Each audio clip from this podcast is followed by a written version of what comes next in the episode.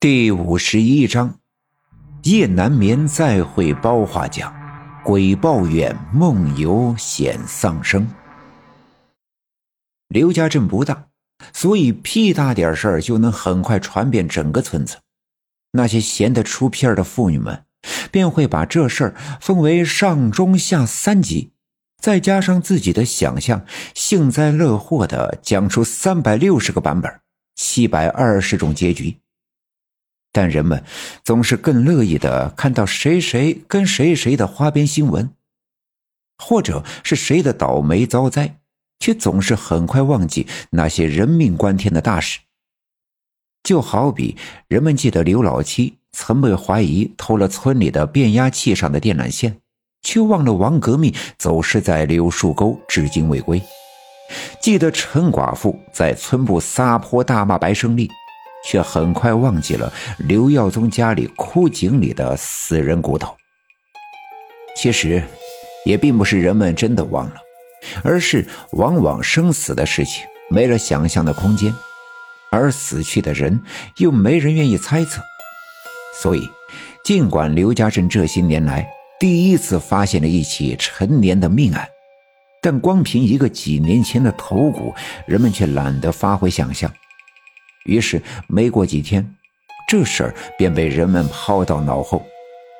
而实际上，这件事隐藏着一件天大的秘密，也正在悄悄地酝酿着它的爆发。单说陈寡妇那天在我家挨了白胜利的打，心里憋得一口闷气没处撒。回家的途中，被包画匠家的大黑狗咬伤了腿。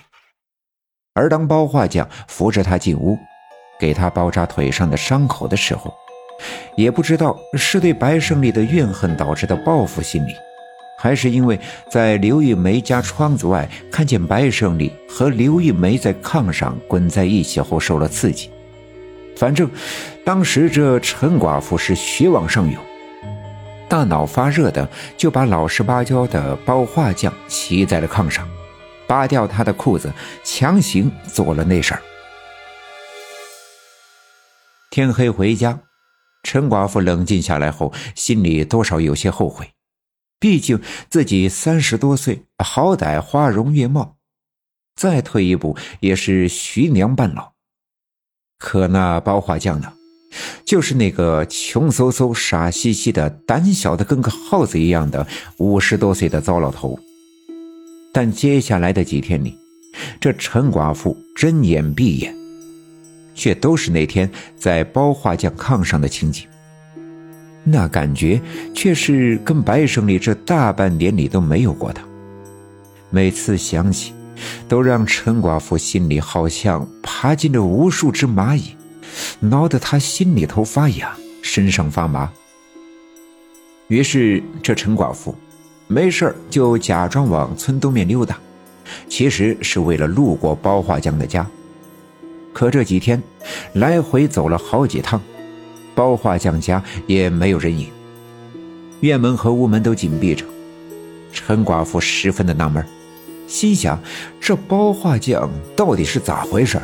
他一个大老爷们，难不成还为了那事害羞了不成？就这样，一连五六天，陈寡妇都没见包花匠的踪影，心里不禁有说不出的烦闷。那天晚上八九点的时候，陈寡妇实在是抓心挠肝的睡不着，索性钻出被窝，点着电灯，披上花棉袄，在镜子面前整理了一下头发，推门出屋。趁着夜半，村里的人们都睡了，悄悄地来到包画匠家。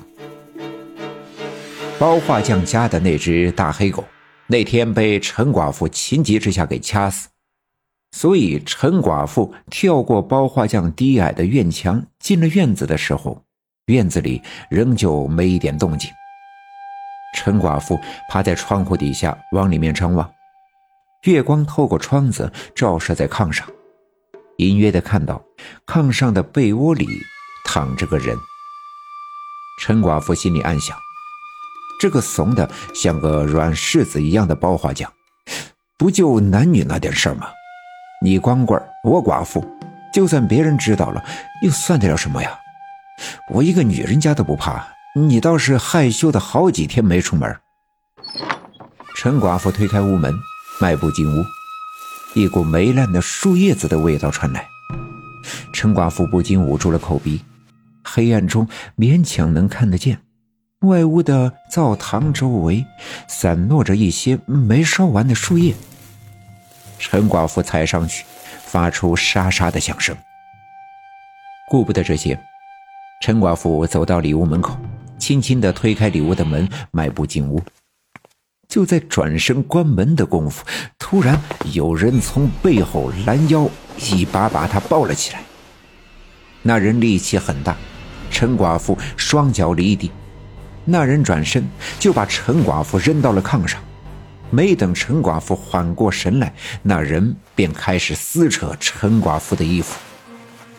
哎呀，别，别，慢点儿，慢点儿！陈寡妇嘴上拒绝，两手却紧紧地抱住了那人的腰。好你个包画匠，还装老实是不是？上回尝到甜头了吧？看把你猴急！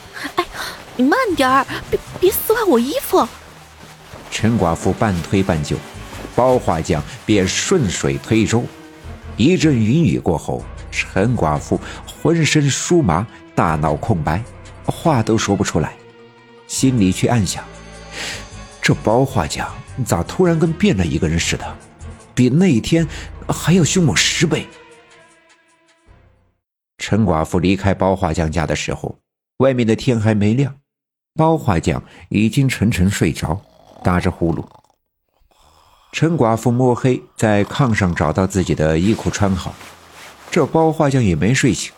陈寡妇掐了一下包画匠的大腿，笑着小声说：“你这老不死的，占了老娘便宜就装死，看你那天杀的样子。”包画匠继续呼呼大睡。陈寡妇趁着夜色离去。就这样，陈寡妇一连三天，每天晚上都悄悄的来到包画匠的家，胆子越来越大，离开的时间也越来越晚。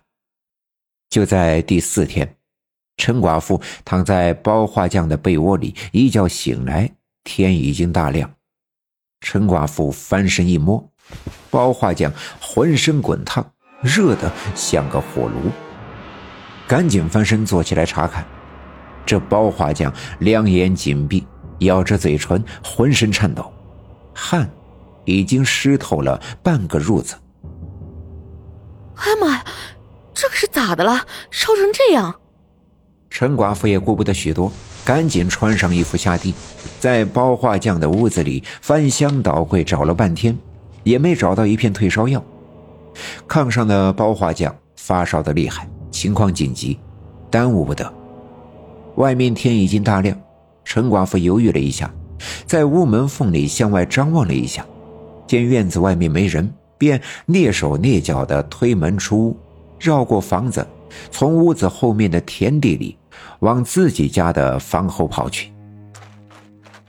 刘家镇是个山沟，村子坐落在北山的脚下。冬天山坡上田地里早就没了活计，所以很少有人转悠。陈寡妇一路跑回家，找出几粒退烧药后，再次从屋子后面往包画匠家跑。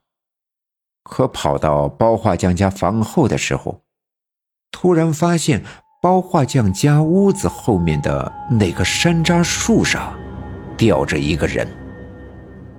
陈寡妇吓了一跳。一屁股坐在了地上，手里拿着的退烧药也洒了满地。树上吊着的那个人，正是包画匠。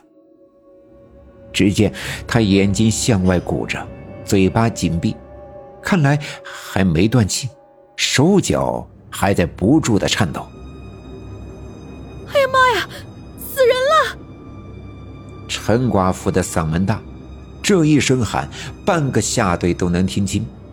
几乎住在近的院子里干活的邻居听见，赶紧循声赶来。大家伙儿七手八脚的把包画匠从树上的绳套里摘了下来。一个身强力壮的村民背着，直奔白胜利家。陈寡妇一直坐在地上，一来，她早已被吓得浑身瘫软，四肢无力；半夜的时候，这包画匠还兴致高涨地搂着自己在炕上折腾，怎么一转眼的功夫就上吊了呢？二来，是自己跟白胜利的冤仇还没了结，再加上跟包画匠这一腿，也担心万一有人知道，自己要是跟着去了。岂不是十分尴尬？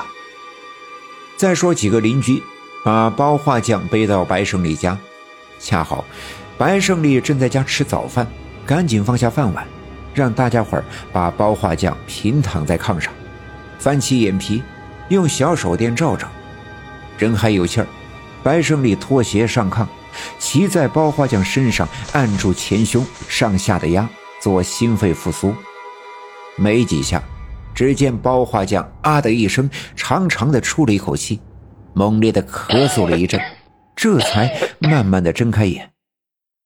包画匠为人老实巴交，与世无争，见人总是十分客气。东家西家有点活计喊他帮忙，他从不拒绝。在村里人缘不错，所以见他醒来，大家伙儿也长出了一口气。包画匠缓过神来。扭头四外张望，啊，我我咋咋在这儿呀？这是咋了？包画匠一脸迷茫，仿佛刚才的事儿他一点都不知道一般。哎呦，你还问呢？我们还想知道呢。你这是咋了？有啥想不开的？